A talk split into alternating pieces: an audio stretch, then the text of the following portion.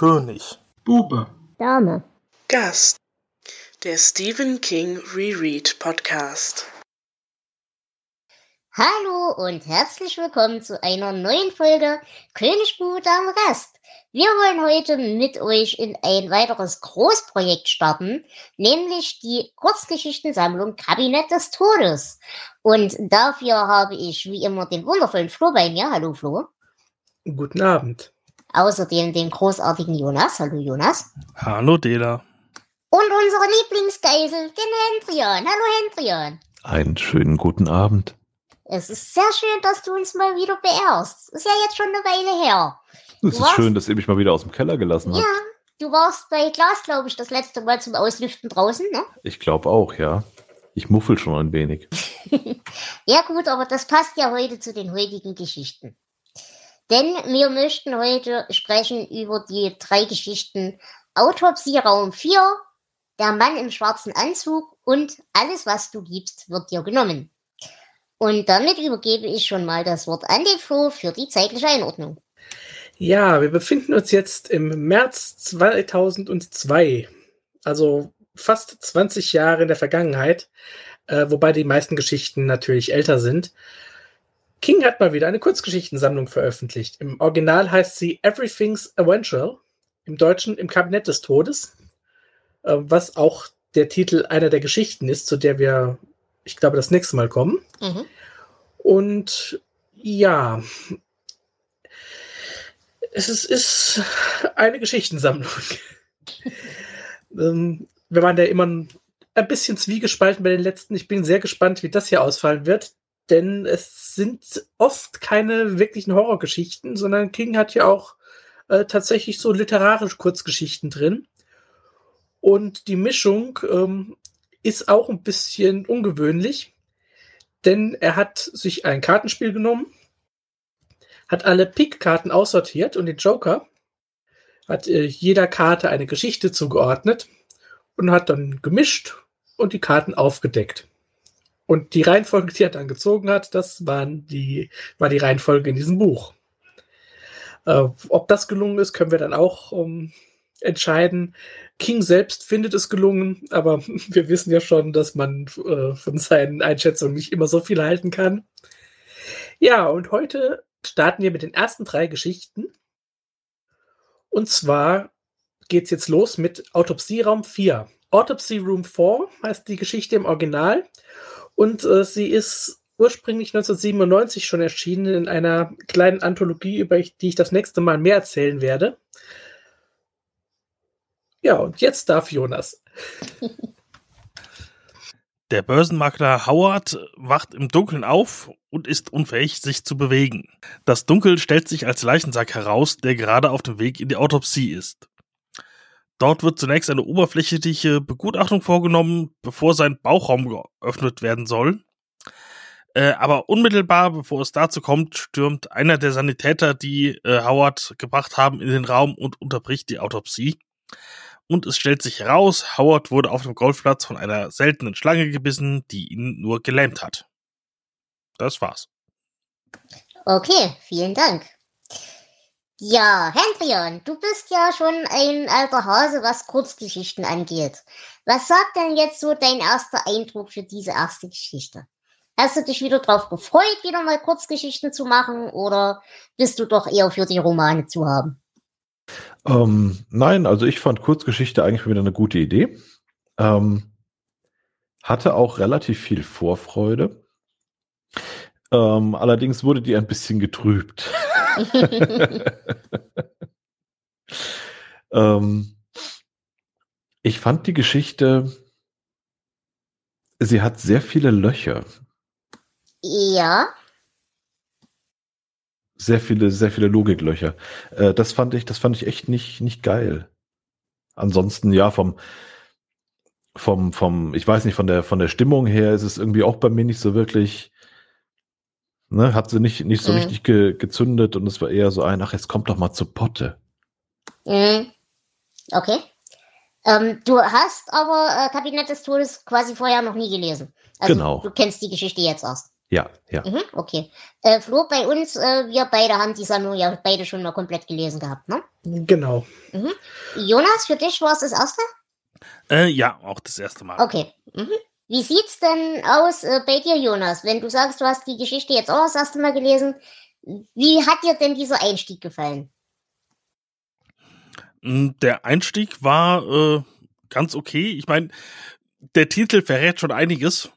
In, nee, ich meinte jetzt nicht den Einstieg in die Geschichte, sondern diese Geschichte zu wählen als Einstieg in eine Sammlung. Äh, hätte ich sie jetzt alle schon gelesen, könnte ich sagen, ja, diese oder jene hätte sich besser geeignet, aber äh, ich ja, habe mir wenig Gedanken gemacht, was jetzt die als Einstieg macht, aber ich glaube, es hätte schlimmer sein können. Mhm. Okay. Ich, ich, äh, King hat schon wesentlich schlimmere Geschichten gelesen oder geschrieben. Mhm. Und Hat sie dir denn gefallen, so Ähm, grundsätzlich? Äh, grundsätzlich das Setting äh, Mensch ist gelähmt und soll autopsiert werden war äh, cool. Ich habe mir meine eigenen Gedanken gemacht, wie es zu Ende gehen könnte und meine Enden waren alle besser. Okay.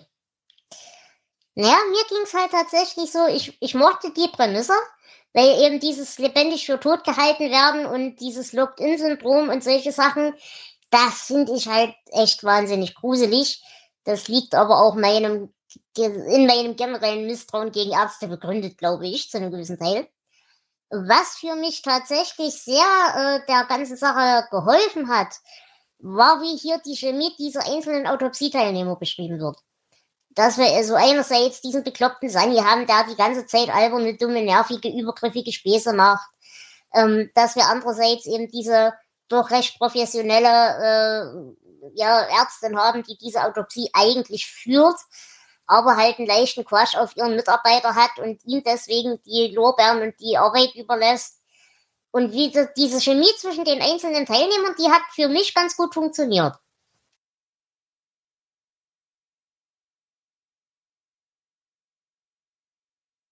Mm, Ja, schon. Funktioniert hat's, aber ich finde, es hat nichts zur Geschichte beigetragen. Oder zumindest die Sache mit Rusty nicht, außer dass er dann nachher zurückkommen kann, aber Mhm. ja, die, die Sache zwischen der Ärztin und dem äh, Studenten, ja, okay. Äh, aber ja, mehr hätte ich auch nicht gebraucht. Finde ich lustigerweise genau andersrum. Also für mich war, war die Sache mit Rusty wesentlich wichtiger, weil das für mich diese, diese Hilflosigkeit noch mehr unterstreicht. Ich meine, wenn die sich jetzt dort äh, mehr oder weniger äh, am OP-Tisch ankrabbeln gegenseitig, das ist mir jetzt als Patient erstmal grundsätzlich egal. Was mir nicht egal ist, ist, wenn dann so ein Typ mich mehr oder weniger in Anführungsstrichen misshandelt und ich mich nicht wehren kann. Also das, das fand ich unter dem Horroraspekt, diese Hilflosigkeit, noch deutlich interessanter. Ja, das stimmt. Du kennst aber auch nicht mein Ende der Geschichte. oh, okay. nee, weil ich, ich hatte dann wie- quasi mir dann überlegt, okay, ist äh, sowas wie ein Initiationsritus, die erste Obstruktion, die gemacht wird, ist eigentlich immer ein, äh, ein äh, Gelähmter äh, und dann äh, wird gesagt, tja, hättest du mal besser geguckt, ob er wirklich tot ist oder sowas. Okay, das ist cool. Ja, gefällt mir. Da tun, tun sich ja Abgründe auf, Jonas. Ich habe versucht, wie King zu denken. Ja, ich finde auch, dass King hier gerade am Ende äh, das sehr klischeehaft gedacht hat. Ich meine, die Geschichte ist ohnehin klischeehaft. Er schreibt das ja auch, dass das so eine Art von Geschichte ist, die jeder Horrorautor mal schreiben muss. Aber er wollte dem Ganzen ein Happy End verpassen und okay, ja. Es, ich meine, wenn er dem kein Happy End verpasst hätte, dann wäre das Erzählen aus der ersten Person natürlich auch ein bisschen komisch geworden. Ähm, aber ja, so ganz äh, passt das für mich auch nicht übereinander. Kommen wir mal zu den Logiklöchern. Ich bin jetzt kein Mann, möchte ich an dieser Stelle hervorheben. Aber Mehr als wir anderen drei. Ja, gut, aber ich kenne mich da jetzt so mit biologischen Mechanismen aus eigener Erfahrung eher schwierig aus. Ähm, der Gag an dieser Geschichte ist ja tatsächlich, also unser, unser Patient, ist äh, ein, ein Soldat, ein ehemaliger, und hatte die eine oder andere Kriegsverletzung. Und diese Kriegsverletzung ist im Schritt. Ist aber noch nicht so nah am Schritt, dass das äh, relevante Körperteile tatsächlich in Mitleidenschaft gezogen hätte, ist aber sehr auffällig. Und ähm, es kommt dann halt tatsächlich äh, während der Untersuchung kommt es eben dazu, dass die Ärztin auch diese Körpergegend untersucht und dabei halt ja für das Happy End sorgt gewissermaßen. Jetzt ist für mich nur ein bisschen der Witz. Also, wenn ich das richtig verstanden habe, die Schlange hat ihn so gelähmt, dass dieses Gift den Puls so schwach macht, dass er nicht wahrnehmbar ist. Okay, es wird gesagt, der Doktor, der das in erster Linie erstmal attestiert hat, ist sowieso ein bisschen ein Quacksalber, aber wir gehen jetzt erstmal davon aus, dass der Puls wirklich so schwach ist. Würde dann überhaupt rein technisch eine Erektion funktionieren? Das habe ich mich nämlich auch gefragt. Ähm, auf der einen Seite soll der Puls total schwach sein und äh, ich tippe mal dann auch drauf, der Blutdruck enorm äh, niedrig. Deswegen, ja. Äh, auf der anderen Seite kann er aber doch klar denken und und merkt selber nicht, dass seine Atmung funktioniert. Was ist denn da los? Und äh, entweder kann er sich aufregen, dann frage ich mich, warum das mit dem Blutdruck nicht gehen soll. Auf der anderen Seite, äh, wenn er sich doch aufregen kann, warum kriegt er keine Hasslatte? Das, Entschuldigung. Ähm, das, das passt für mich einfach vorne und hinten nicht zusammen. Ja, für mich halt wirklich auch nicht. Also das muss ich sagen, das, das ist. Ich mochte die, die Grundidee in der ganzen Sache, aber dieses Element hat für mich nicht ich glaube, für mich hätte das viel, viel, viel mehr Spaß gemacht. Bleiben wir mal bei, bei Jonas alternativen Ende. Wenn man jetzt gesagt hätte, okay, äh, die wollen den aufschneiden und so weiter. Und dann kommt aber unsere junge Ärztin oder ihr Assistent halt auf die Idee, ja, eigentlich guckt uns ja gerade keiner zu. Wir könnten die Zeit ja auch anders nutzen. Äh, zum Beispiel, dass er dadurch ein bisschen Zeit hat, seinen Blutdruck wieder zu stabilisieren und meinetwegen, dass er dann halt vom Zugucken reagiert. Wäre ja auch eine Lösung gewesen. Ja. Äh, für mich fing das ganze Problem schon viel früher an. Wenn der doch gelähmt ist, warum sappert er sich nicht die Lunge zu und stirbt? Das ist, äh, ja, ach, ach, ach, ach. Ich fand die Idee jedenfalls schön, die, die zwischendrin so ein bisschen aufkam, dass er einfach schon tot ist und ein Geist. Mhm. Das hätte mir viel besser gefallen, aber nein. Mhm. Ach, ach. Naja, so richtig überzeugen kann die Geschichte wirklich nicht. Was eigentlich schade ist, denn wie er ja selbst sagt, das ist eine klassische Prämisse. Ja. Aber irgendeine andere Lösung wäre da wirklich besser gewesen. Aber was ich äh, an dieser Stelle, und das werde ich im Rahmen dieser Reihe noch sehr oft sagen, äh, ich möchte hier an dieser Stelle ein kleines Augenmerk auf die Frauenrollen widerlegen. Denn wir haben hier eine grundsätzlich erstmal kompetente und relativ professionelle Ärztin, die aber ihre Professionalität selbstverständlich über einen Mann komplett über Bord wirft und äh, sich auch damit der Lächerlichkeit preisgibt. Ich möchte das nur hervorgehoben haben, weil das wird mich über die ganze Vol äh, über die ganze Sammlung wieder verfolgen, die Frauenbilder in dieser Geschichtensammlung. Gut. Ich würde euch ja jetzt hier was zur Symbolik erzählen. Das kann ich aber nicht, weil mir keiner einfällt.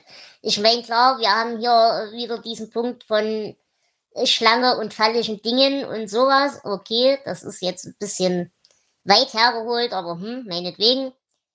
Dann dieser ganze Punkt mit zweiter Chance. Also einerseits sein, sein Kriegstrauma, das ihn aber, also er hat ja überlebt, und andererseits, dass ihm eben genau dieses Kriegstrauma und diese Narben jetzt im, im Nachleben noch eine zweite Chance verschaffen.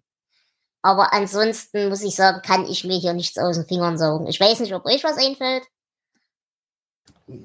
Es ist halt das, das eigentlich uralte, lebendig begraben Bildmotiv, das da ja, das schon hundertmal erzählt wurde und leider auch des Öfteren schon besser. Mhm. Und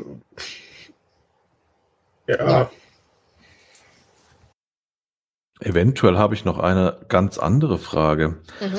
Ich bin ja nicht so tief in diesem King-Universum wie ihr. Mhm. Aber mir fällt bei dem, was ich zumindest zu lesen bekommen habe, auf, dass King eine unglaublich seltsame Art hat, Sexualität darzustellen. Yep. Und ähm, das ist mir auch bei der Geschichte wieder echt, echt sauer aufgestoßen. Ja. Ähm, was hat dieser Mann? Äh, an dieser Stelle die beste Sexszene da, naja, nee, die beste nicht, aber äh, eine der, der, der wirklich grauenhafteren Beispiele dafür ist die Sexszene in Dead Zone. Nur falls du ein, ein Referenzprodukt brauchst. Und Dead Zone ist jetzt mittlerweile wie lang her im Vergleich zu 2002? Oh, ich glaube mindestens 20 Jahre früher. Und es ist nicht besser geworden. Also er kann das Okay. immer noch nicht. Aber ist denn äh, diese Geschichte auch von 2002? Äh, nein, die ist von, ich glaube, 97. Aber gut, das macht's nicht viel besser. Ja. das stimmt. Mhm. Äh, vielleicht noch kurz was zu der Schlange. Mhm. Das schreibt er in seinem Nachwort. ähm, also er, dieser Typ wurde von einer peruanischen Boomslang gebissen. Und ähm, die gibt es natürlich nicht, die hat er erfunden. Und zwar, weil ihm der Name gefallen hat, den er mal ähm, bei, was war's? Miss Marple, Agatha Christie gelesen Mhm. hat. Da kam eine afrikanische Boomslang drin vor. Und er schreibt in seinem Nachwort, ähm, und das Wort gefiel mir so gut, also Boomslang, nicht afrikanisch, dass ich es unbedingt in diese Geschichte einbauen musste. Okay. Ähm, äh, wie sieht's denn hier aus mit Querverbindungen? Ja, er ist fast tot wie in der. Nein. Nee, es gibt doch tatsächlich eine, weil ähm, diese Schlange ist, glaube ich, ausgebrochen. Wo war's? In Derry oder in Castle Rock? Ach, stimmt, ja. Ähm, Ich glaube, in Castle Rock ist sie ausgebrochen. stimmt, die Schlange ist ausgebrochen. Ich finde es aber jetzt so auf die Schnelle nicht. Walter K. in Derry, genau. Hm? Genau. Mhm. Äh, ja, aber ich glaube, das ganze Ding spielt halt auch in Derry. Ja, aber damit haben wir halt diese, diese Querverbindung. Ja, Ich meine, wie weit kommt so eine Schlange in zwei, drei Tagen? Wird wohl nicht Äh, so weit sein. Ja, das äh, Haus, wo die wahrscheinlich raus ist, ist halt in unmittelbarer Nähe zu Mhm. dem äh, Golfplatz. Genau. Naja, die Schlange könnte relativ weit kommen, wenn sie einen Schlangenlinienbus nimmt. ich habe dich vermisst. Yep. Gut. Ich würde euch ja für diese Geschichte nach Zitaten fragen. Habt ihr denn welche? Gott Äh, zu, bewahre. ich ich habe wirklich geguckt, aber nein, nichts gefunden. Tröstet euch, es ist erlaubt. Diesmal habe ich nämlich selber keins. Gut. Ich habe auch keins. Ähm, ich möchte nur noch hier ganz am Ende, weil wir eben die, die merkwürdige Sexualität hatten, dieser Schlussgag. Der ist mir auch irgendwie nochmal übel aufgestoßen, dass er und die Ärztin dann ein Paar waren für vier Mhm. Monate. Aber sie haben sich da getrennt, weil es sexuelle Probleme gab. Ich war impotent, wenn sie nicht Latexhandschuhe trug. Ähm, das ist echt so, so, hahaha, 80er Jahre Comedy-Schlussgag. Nein. Hm, Nein, einfach nein. Ja, ich, ich finde, es hätte die ganze Nachbemerkung nicht gebraucht. Na. Ja, Ach, ach. ja.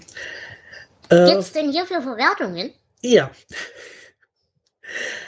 Es gibt ähm, das obligatorische US-Hörbuch, Deutsch nicht, aber ähm, auf die Hörbücher gehe ich noch in einer der nächsten Folgen gesondert ein.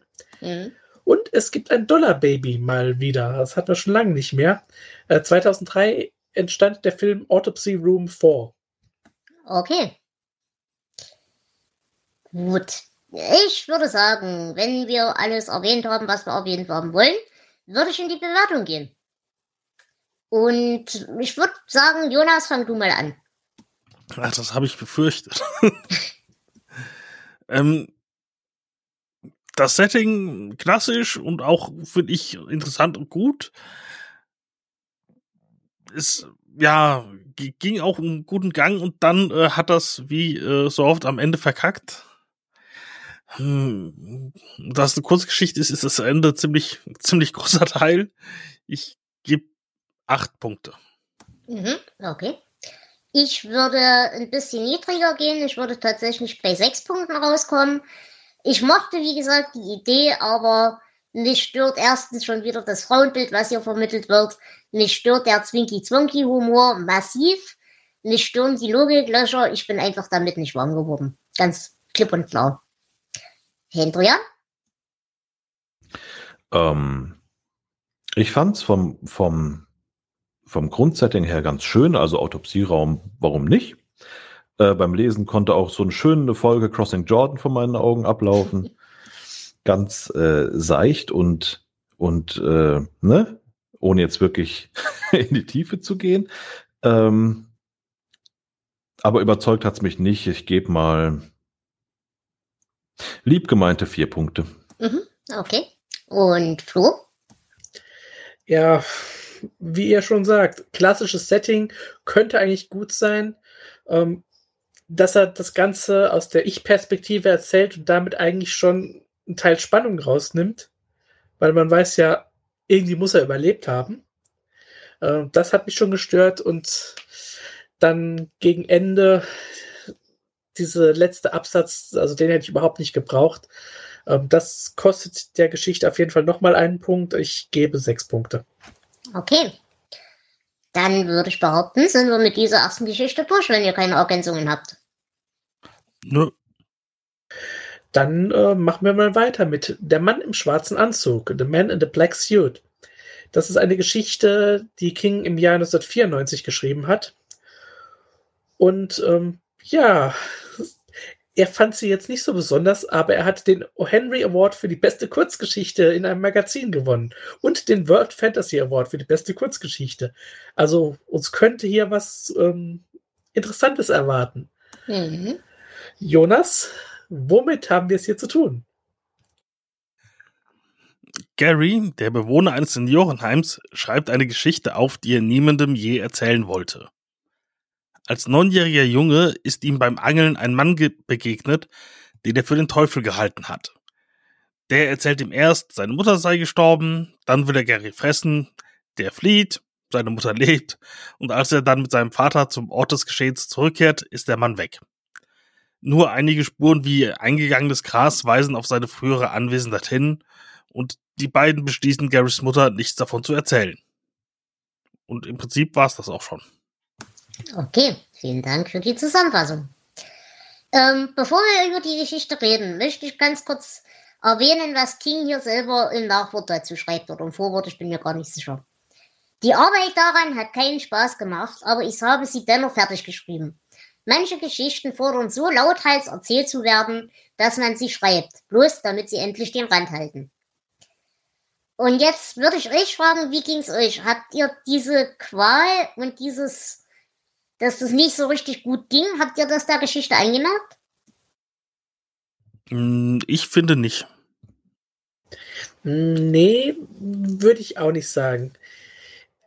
Die Geschichte hat zwar so, so manche kleine Eckchen, wo, wo ich denke, so in einem Satz, dass er nicht genau gewusst hat, wo er hin will. Aber äh, im Großen und Ganzen ist das schon, ja, als, als wäre alles von Anfang an so mhm. geplant gewesen. Ja, äh, dem würde ich mich anschließen. Ich fand das eine absolut tolle Geschichte.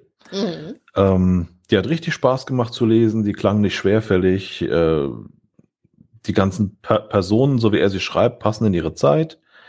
Ähm, fand ich super.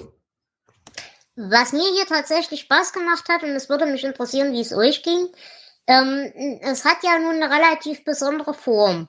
Denn es, es spielt ja so eine klassischen Thematiken aus Ortssagen, aus Volksmärchen und diesen Dingen. Und das ist ja bei King doch eher selten. Das hat mir aber persönlich sehr, sehr, sehr viel Spaß gemacht. Wie, wie ging es euch damit?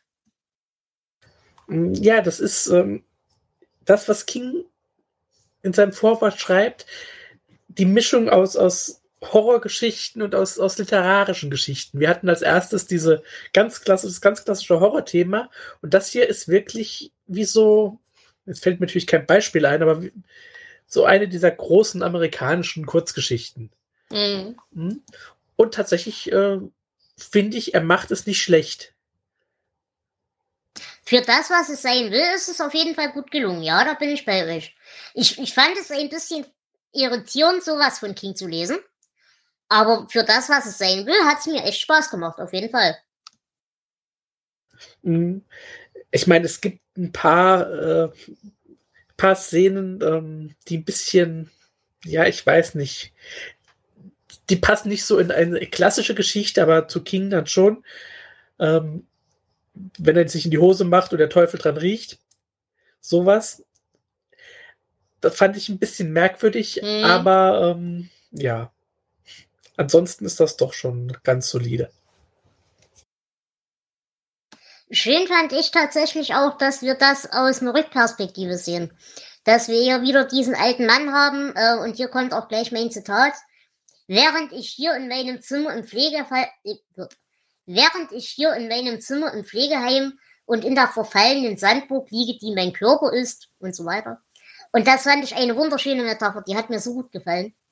Aber vor allem eben diese, äh, wie soll ich denn sagen, dieser, dieser Rückblick, diese Perspektive, die haben wir ja zum Beispiel bei, bei ähm, äh, Green Mile von dem Mhm, alten Mann, der ja. sein, sein Tagebuch schreibt und so. Äh, das hat mir sehr gut gefallen, weil es eben einerseits gleichzeitig diese ähm, Rationalisierung mitbringt, die ein erwachsenes Sohn so an sich hat, aber gleichzeitig noch ungespiegelt diesen, diese Angst und diesen Horror lässt, den man eben als Kind empfunden hat. Das fand ich als Stilmittel eine richtig gute Wahl.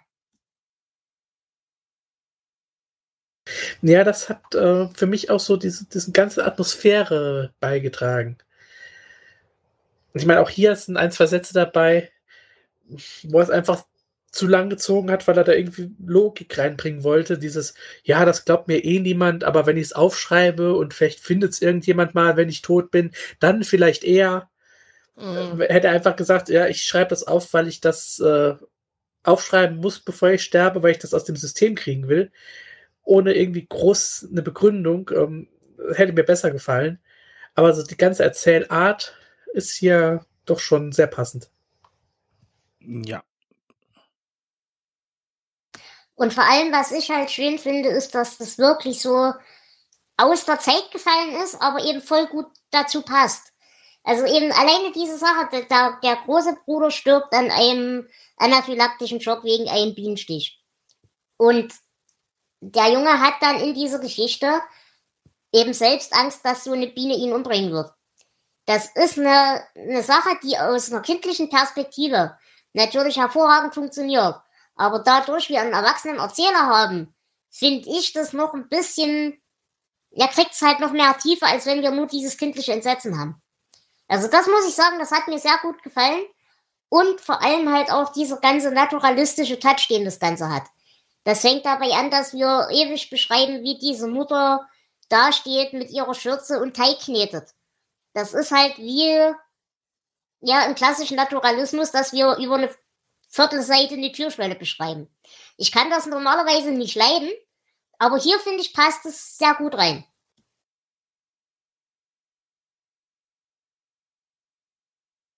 Ah, ich, ich weiß nicht, ob das wirklich äh, so gut passt. Das war mir ja ein bisschen, glaube ich, dann doch zu, zu langatmig. Ja, langert mich ja, aber das, das ist halt, das gehört halt in die Zeit. Weil da ticken die Uhren halt langsamer. Verstehst du, was, was ich sagen will? Äh, Ja, okay. Das, unter dem Aspekt hast du hast recht. Ich musste gerade, als du gesagt hast, an einem Bienenstich gestorben an den Kuchen denken, aber sonst geht's mir gut. Hm, Kuchen. Ähm, ja. Ähm, genau. Habt ihr ja grundsätzlich inhaltlich erstmal noch Ergänzungen? Ähm, ich weiß nicht, ob das an diese Stelle passt, aber was, was ich sehr schön fand, war, ähm, wie erst der Junge den Fisch fängt und ausweidet und danach der Teufel sagt, dass er den Jungen wie einen Fisch ausweiden und fressen will. Mhm. Das, da hatte ich sehr, sehr viel Spaß dran. Mhm. Ja, das stimmt. Und wisst ihr, warum es so wichtig war, dass er eine Bambusroute hatte? Weil das Wort wird so oft erwähnt. Ich nehme an, dass das genauso volksmythologisch relevant ist, wie zum Beispiel Weidenrouten zum äh, Wünschelrouten gehen. Das funktioniert halt nur mit bestimmten, bestimmten Holzsorten. Ja, aber es ist Ich- eine Angel und er hat eine Bambusroute und sein Vater hat dann irgendwie eine, eine andere oder sowas. Aber Ja, ich denke, das ist einfach so ein Ding von.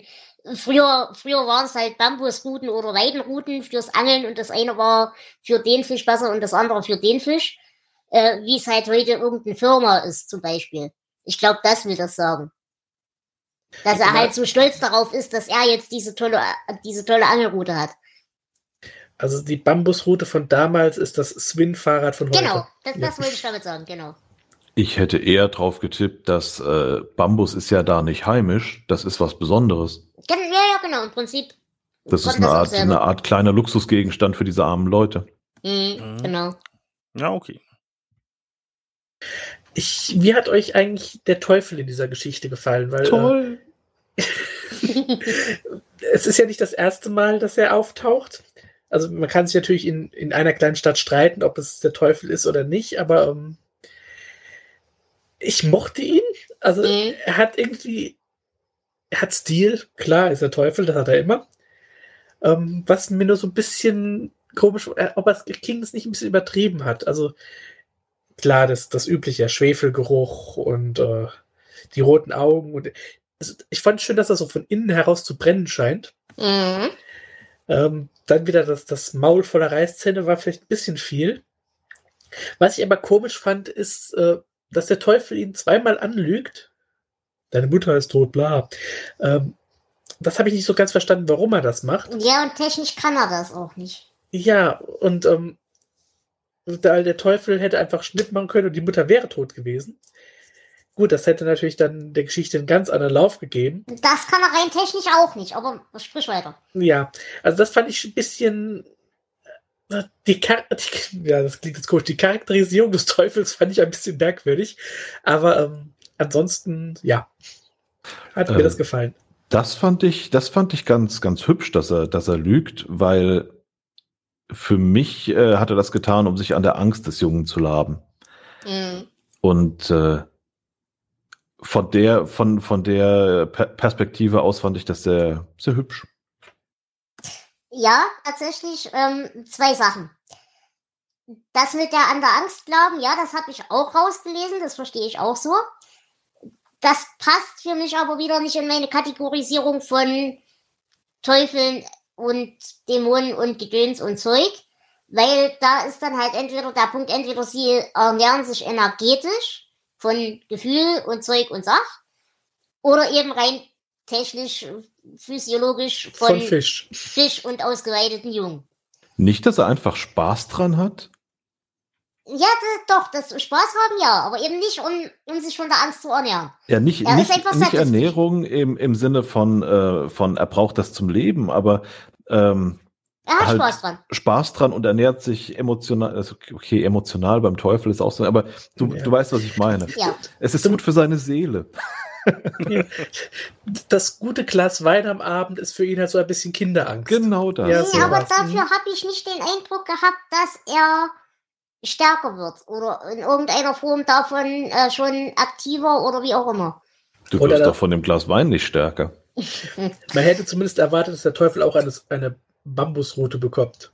Aber Dosenbier macht schlau. Was macht dann Kinder in du? Egal. Ähm, ich will damit nur sagen, ähm, Sadismus ja, irgendeine ernährende Komponente darin hätte ich nicht gesehen. Und rein mythologisch ist es, glaube ich, so, dass äh, solche Entitäten nicht im eigentlichen Sinne aktiv Blödsinn erzählen können. Also re äh, reden wir jetzt rein von der klassischen Mythologie. Äh, sie können Sachen weglassen, sie können Informationen dazu erfinden, sie können aber nicht klassisch lügen. Von daher, das hat mich auf der mythologischen Seite ein kleines bisschen gestört. Aber gut, das sei geschenkt. Was mir Spaß gemacht hat, ist tatsächlich, wie viel Humor der Teufel hier hat. Und dass wir hier eben wieder den wandelnden Gecken haben. Das, das hat mir sehr gut gefallen. Spätestens bei Fisch. Mhm, äh, genau. fand, das fand ich sehr gut, ja. Ja. Glaubt ihr, dass es wirklich der Teufel war? Ja. Ich habe eine Alternativtheorie. Mhm. Okay. Es war äh, jemand, der irgendwie da aus der Gegend kommt schon und daher auch die Geschichte kannte von Gary Mhm. Aber die roten Augen kommen vom Kiffen, der Schwefelgeruch war eigentlich Gasgeruch und der war einfach vollkommen high. Ja, es würde zumindest den Humor erklären, das stimmt. Und das. Gebiss, er war high.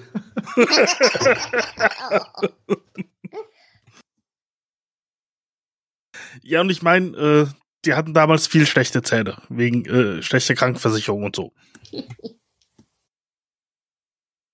Ja, ich mag deine Theorie, die gefällt mir. Ansonsten ganz kurz noch äh, ein, ein Punkt. Wir haben hier wieder dieses klassische Ding, ähm, ja, eben dieser, dieser Kreislauf, wie, wie äh, Hendrian schon sagte, der ausgeweitete Fisch, der Junge, der ausgeweitet werden soll und so weiter. Dass halt äh, quasi der eine der Wolf des anderen ist, nicht?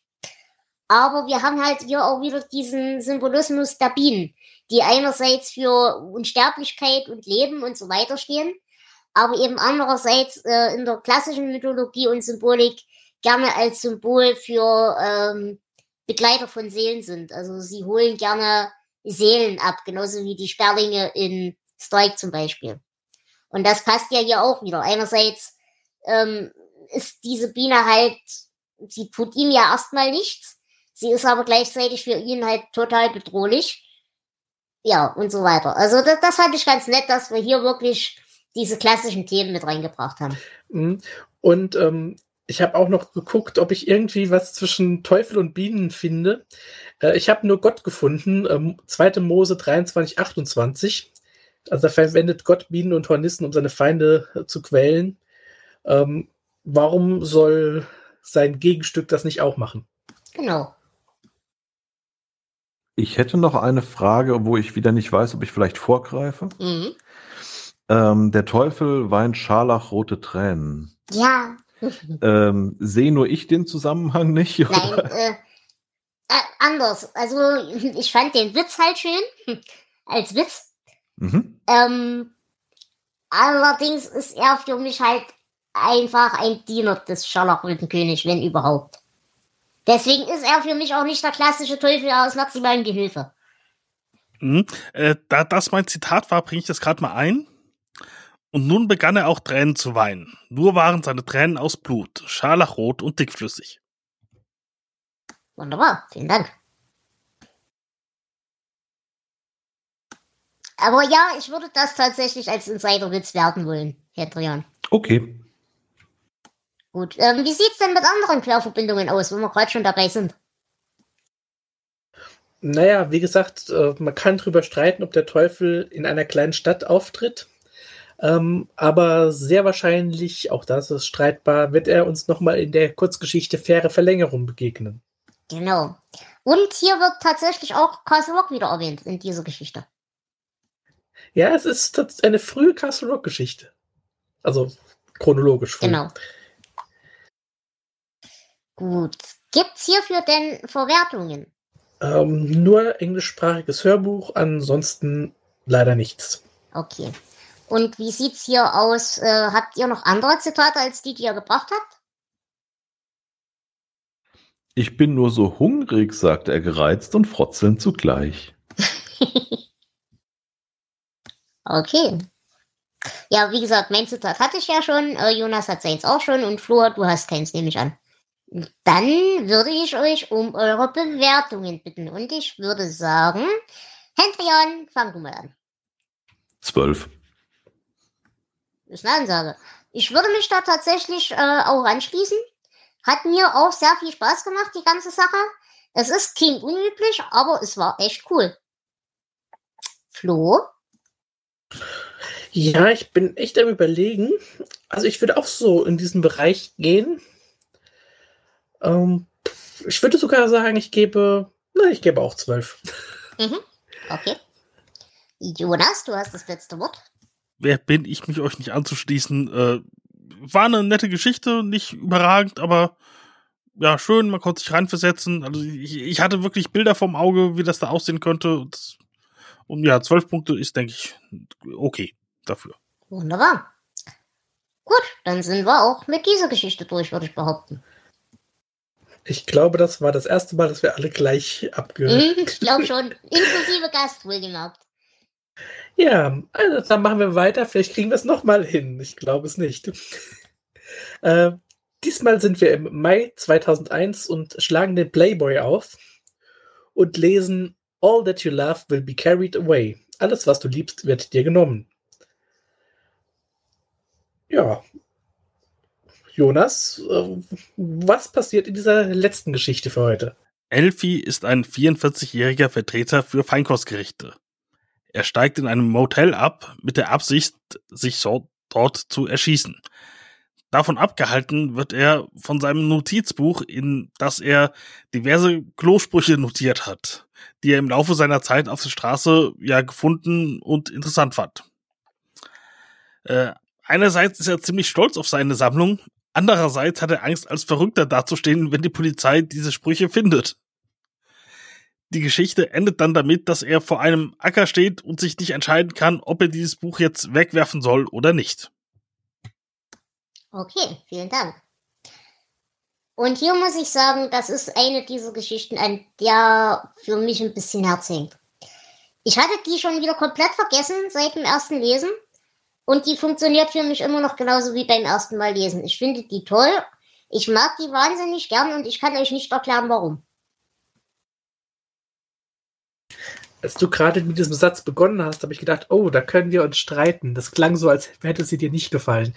Aber ähm, wahrscheinlich sind wir doch ziemlich einer Meinung hier. Äh, ich kann es verstehen und ich weiß, glaube ich, was bei mir daran hängt, dass ich so gut finde. Und zwar dieses Sammeln von Kuriositäten. Das ist ja im Prinzip das, was du machst, Zitate sammeln. Mhm. nur halt von Klowänden. Und er hat da so viel Arbeit und Akribie reingelegt, das will er nicht loswerden. Und ich kann es verstehen, auch wie er dann sagt, ja, okay, jetzt werden diese zwei Worte da mit IE geschrieben, aber am Ende kommt dann ein Y rein. Das ist wahrscheinlich da deswegen, deswegen. Und die Trooper kommen immer aus Maine, weil äh, Maine der einzige Bundesstaat mit äh, nur einer Silbe ist. Und Mhm.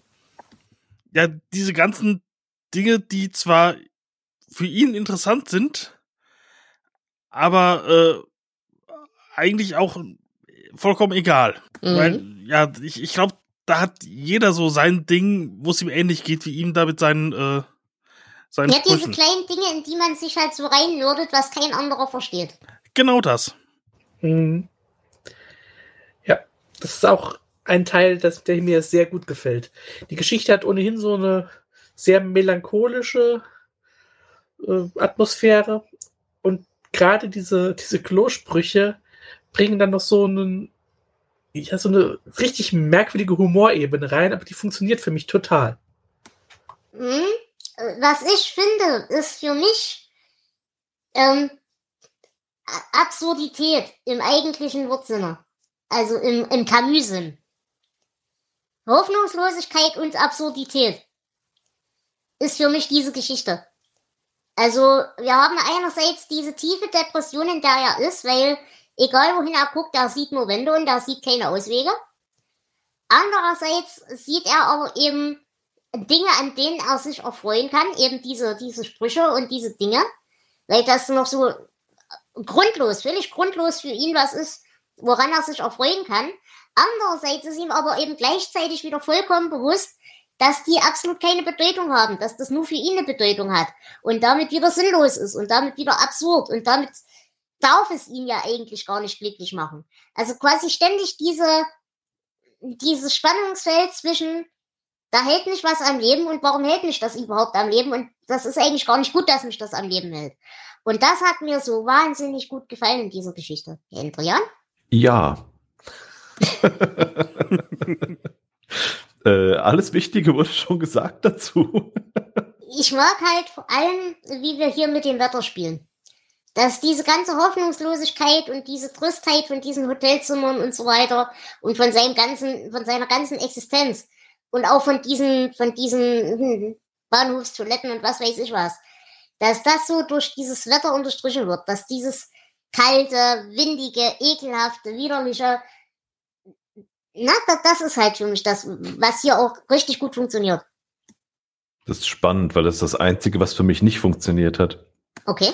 Ähm, Wäre es Regen gewesen, ja, aber nicht bei Schnee.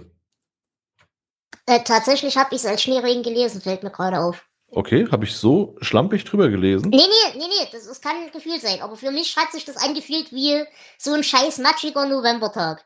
Also kein, kein weißer Schnee, kein Hui, es ist Weihnachten, es schneit Schnee, sondern so Dreck, Matsch, Streusalz, Batsch. Okay, das habe ich anders wahrgenommen. Und ich, ich kann es jetzt nicht beschwören, ob es so ist oder ob das nur meine Wahrnehmung ist, das weiß ich nicht.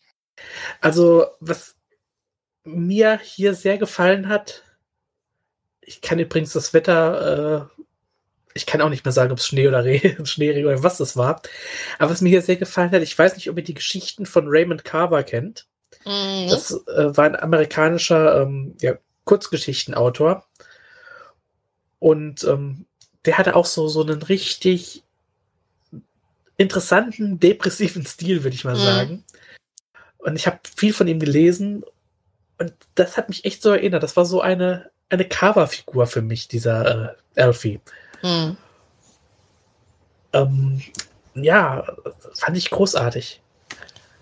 Was mir hier tatsächlich auch richtig gut gefallen hat, und das kenne ich so ein bisschen aus eigener Erfahrung, sind so die, ich meine, wir sind, glaube ich, alle mit solchen Gefühlslagen grundsätzlich vertraut, ohne da zu viel verladen zu wollen. Aber was ich schön fand, und daran, glaube ich, merkt man auch, dass King selbst auch an der einen oder anderen Stelle keinen Bock mehr hatte, ist, dass dies, diese Überlegung, diese Kleinigkeiten, diese wirklich lächerlichen Kleinigkeiten, die einem an, am, am Leben halten. Und sei es eben nur einerseits, es macht mir Freude und ich hasse mich dafür, dass es mir Freude macht. Aber andererseits eben auch so Sachen wie Charme, wie was sagt das über mich aus, wenn ich das jetzt tue? Oder was sagt es über mich aus, was ich jetzt hinterlasse? Kann ich noch irgendwie einen besseren Eindruck hinterlassen? Und so weiter. Und das hat mir wahnsinnig, wahnsinnig gut gefallen, weil das sehr nah an Überlegungen war, die ich in meinem Leben oft genug auch selber schon genau in der Mhm. Form hatte. Ja. Wie fandet ihr ähm, das offene Ende, dass man nicht erfährt, Fantastisch. ja. Also Mhm. Äh, King hat ja selbst auch äh, geschrieben, dass er ähm, eigentlich in seiner Ursprungsfassung Alfie hat überleben lassen. Und sein Verleger hatte gesagt, äh, komm, lass es lieber ein offenes Ende sein, das ist besser. Und ich finde, das war die absolut Ja. richtige Entscheidung, ja. Vollkommen. Ja. Weil es halt genau diesen, diesen Punkt spiegelt. Diese ganze Existenz ist ein Münzwurf und es wird von Tag zu Tag wieder neu eine Münze geworfen. Es wird nicht besser und da will uns auch gar nicht in die Tasche lügen, dass es besser ist oder wird. Es ist einfach von jedem Tag zu jedem Tag ein Münzwurf und entweder geht gut aus oder eben nicht. Und Ja. das hat mir wahnsinnig, wahnsinnig gefallen. Gut. Das, das heißt, das ist wahrscheinlich eine der realistischsten Geschichten, die King Ja. geschrieben hat, ja. Wie würdet ihr denn äh, hier, mm, also Symbolik sehe ich hier keine, weil es für mich einfach zu nah an der Realität ist in jeder Form. Hm. Ähm, was ich vielleicht noch erwähnen möchte, sind die Klosprüche selbst. Mhm. Denn die verlieren tatsächlich in der deutschen Übersetzung doch einiges. Ähm, es gibt im King Wiki eine, eine Sammlung all dieser Sprüche mit ihren Übersetzungen und es wird sogar der Wortwitz erklärt. Wenn man, wenn man Witze erklärt, werden sie nicht besser. Aber ähm, da merkt man schon, dass halt im Deutschen da doch einiges ja, flöten geht. Ähm, ich meine, einer dieser Sprüche ist, dass, dass alles, was du liebst, wird dir genommen. Da ist auch kein Witz dabei. Da ist ähm, so, wie es ist. Aber ähm, zum Beispiel, wo habe ich es denn jetzt hier? Ähm, meine Mutter hat mich eine Nutte gemacht. Was ja schon mal scheiße klingt. Mhm. Äh, haben sie übersetzt, um das irgendwie wenigstens halbwegs den, den Sinn des Spruchs äh, rüberzubringen. My mother made me a whore. Und äh, da hat einer drunter geschrieben, if I supply the yarn, will she make me one? also das, das make me ähm, sowohl machen als auch zwingen. Mhm. Ähm, das kommt im Deutschen natürlich nicht rüber. Und so ist es leider bei, bei vielen dieser Sprüche. Ähm, was der Geschichte aber trotzdem für mich jetzt keinen Abbruch tut. Ja, das stimmt. Weil ich halt, mir ging es ja auch überhaupt nicht darum, dass die witzig sein sollen, müssen, wie auch immer. Sondern das, ja, es bringt einen Humor rein, aber der unterstreicht halt die Abstrusität. Und ich glaube, die Abstrusität unter, unterstreichen auch diese Übersetzungsfehler sogar noch. Ja, ich weiß nicht. Also ich habe mich da richtig dran, dran gestört, Hm. dass man so gemerkt hat, dass es irgendwie probiert wurde einzudeutschen Mhm. ähm, und dass es halt nicht funktioniert. Ja. Also am schlimmsten finde ich, ähm, alles vergeht, nur das Elend besteht. Denn das heißt im Original, relax, it's just the rinse cycle. Also entspanne dich, das ist nur der Spülgang. Was Oh ich Gott. viel besser finde als Ja. das, was sie daraus gemacht haben. Gut. Wollen wir kurz über Querverbindungen reden, denn hier gibt es welche. Hm, Ja, gerne. Denn äh, einer dieser Sprüche, den kennen wir auch aus S, nämlich rettet russische Juden, gewinnt wertvolle Preise. Genau, der ist da auch von Eddie Cochran verwendet worden. Ist übrigens auch äh, von der Übersetzung her, ähm, Save heißt ja nicht nur retten, sondern auch, ähm, auch sammeln. Hm. Also man soll russische Juden auch hier sammeln, um wertvolle Preise zu gewinnen. Ähm, ja, ansonsten gibt es, wie ab jetzt wohl öfter, ähm, Verweise zu Harry Potter. Also Genau. Elfies Tochter ist ein Fan der Bücher. Und es gibt noch einen Querverweis in den Hörbüchern. Äh, das US-Hörbuch ist gelesen von Peter Garrity und der hat eine der Rollen äh, in From the Buick 8, also in der Buick, gelesen. Hm, okay. Gut. Habt ihr hierfür Zitate? Ja. Poopy doopy, you so loopy. Okay. Ich hätte, der Wind toste, unterwegs noch irgendwo. Er konnte nicht mehr so weiterleben, so viel war ihm klar. Keinen einzigen Tag mehr. Und sich in den Kopf zu schießen war einfacher, als sein Leben zu ändern. Auch das wusste er. Und als letztes, es gab immer irgendwelche, sie. Here I sit, cheeks are flexing, giving birth to another Texan. Also hier sitze ich und spann die Backen, ich werde jetzt einen Texaner kacken. Ergänzungen? Wie sieht's hier aus mit äh, Verwertungen? Ähm, außer dem Hörbuch gibt es auch hier nichts. Mhm, okay. Gut, dann bleibt mir nur noch, euch um eure Bewertung zu bitten. Und ich würde sagen, Flo, fängst du an? Ich finde, es ist eine großartige Geschichte. Und äh, super Atmosphäre. Ich mag Elfie, ich mag, wie deprimierend das alles ist. Ähm, es gibt so ein paar ganz kleine Schönheitsfehler, aber ich gebe 18 Punkte. Wunderbar, vielen Dank. Äh, Jonas? Ja, mir hat die Geschichte auch ziemlich gut gefallen. Äh, 18 Punkte nicht, aber ich gebe 16 Punkte. Mhm. Und Hendria? Ähm, ich fand die mit dem Mann im schwarzen Anzug leider besser. Äh, das bringt mich jetzt ein bisschen in, äh, in die Verlegenheit, nur 10 Punkte Spalter, geben zu können. Spalter. Entschuldigung. Also 10 Punkte. Okay. Ja, und ich würde mich der Mehrheit aber anschließen. Ich gebe 17 Punkte. Ja, es ist kein Volltreffer, weil eben zum Beispiel eben diese Übersetzungen von den Sprüchen auch für mich natürlich das Ganze ein bisschen getrübt hat, aber nur ein bisschen. Aber ich liebe, liebe, liebe, liebe, liebe diese Atmosphäre und ich mag den Grundgedanken wahnsinnig gern. Deswegen 17 Punkte sind für die Geschichte für mich vollkommen gerechtfertigt. Gut, gibt's noch Ergänzungen? Ich glaube, das war's. dann würde ich behaupten, sind wir für diese Folge durch. Ich bedanke mich ganz sehr bei dir, lieber Hendrian. Es war mir eine Ehre. Sehr gerne, jederzeit wieder, wenn ihr mich wieder rauslasst.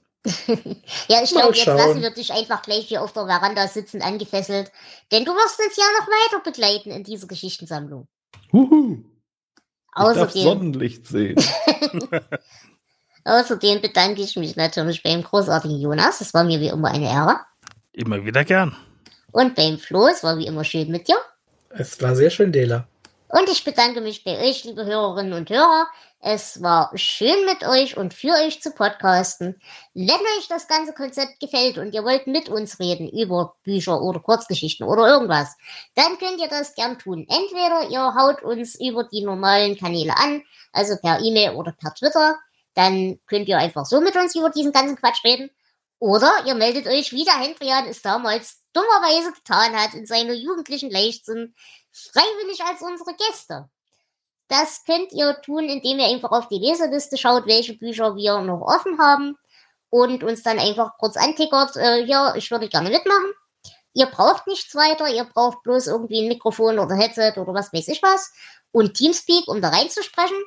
Wenn ihr das Buch nicht habt, über das ihr mit uns reden wollt, ist das kein Problem. Dann sagt uns einfach rechtzeitig Bescheid und wir würden dafür sorgen, dass ihr mit der Quellenlage versorgt seid. Ihr braucht auch keine Podcast-Erfahrung. Wir haben öfters mal Neulinge und wir sind da auch überhaupt nicht böse drum, euch in diese wunderschöne Welt des Podcasts einzuführen. In diesem Sinne, ich bedanke mich und wünsche euch eine wundervolle Zeit. Wir hören uns demnächst wieder zur zweiten Folge für das Kabinett des Todes. Bis dahin. Tschüss. Ciao. Ciao. Tschüss.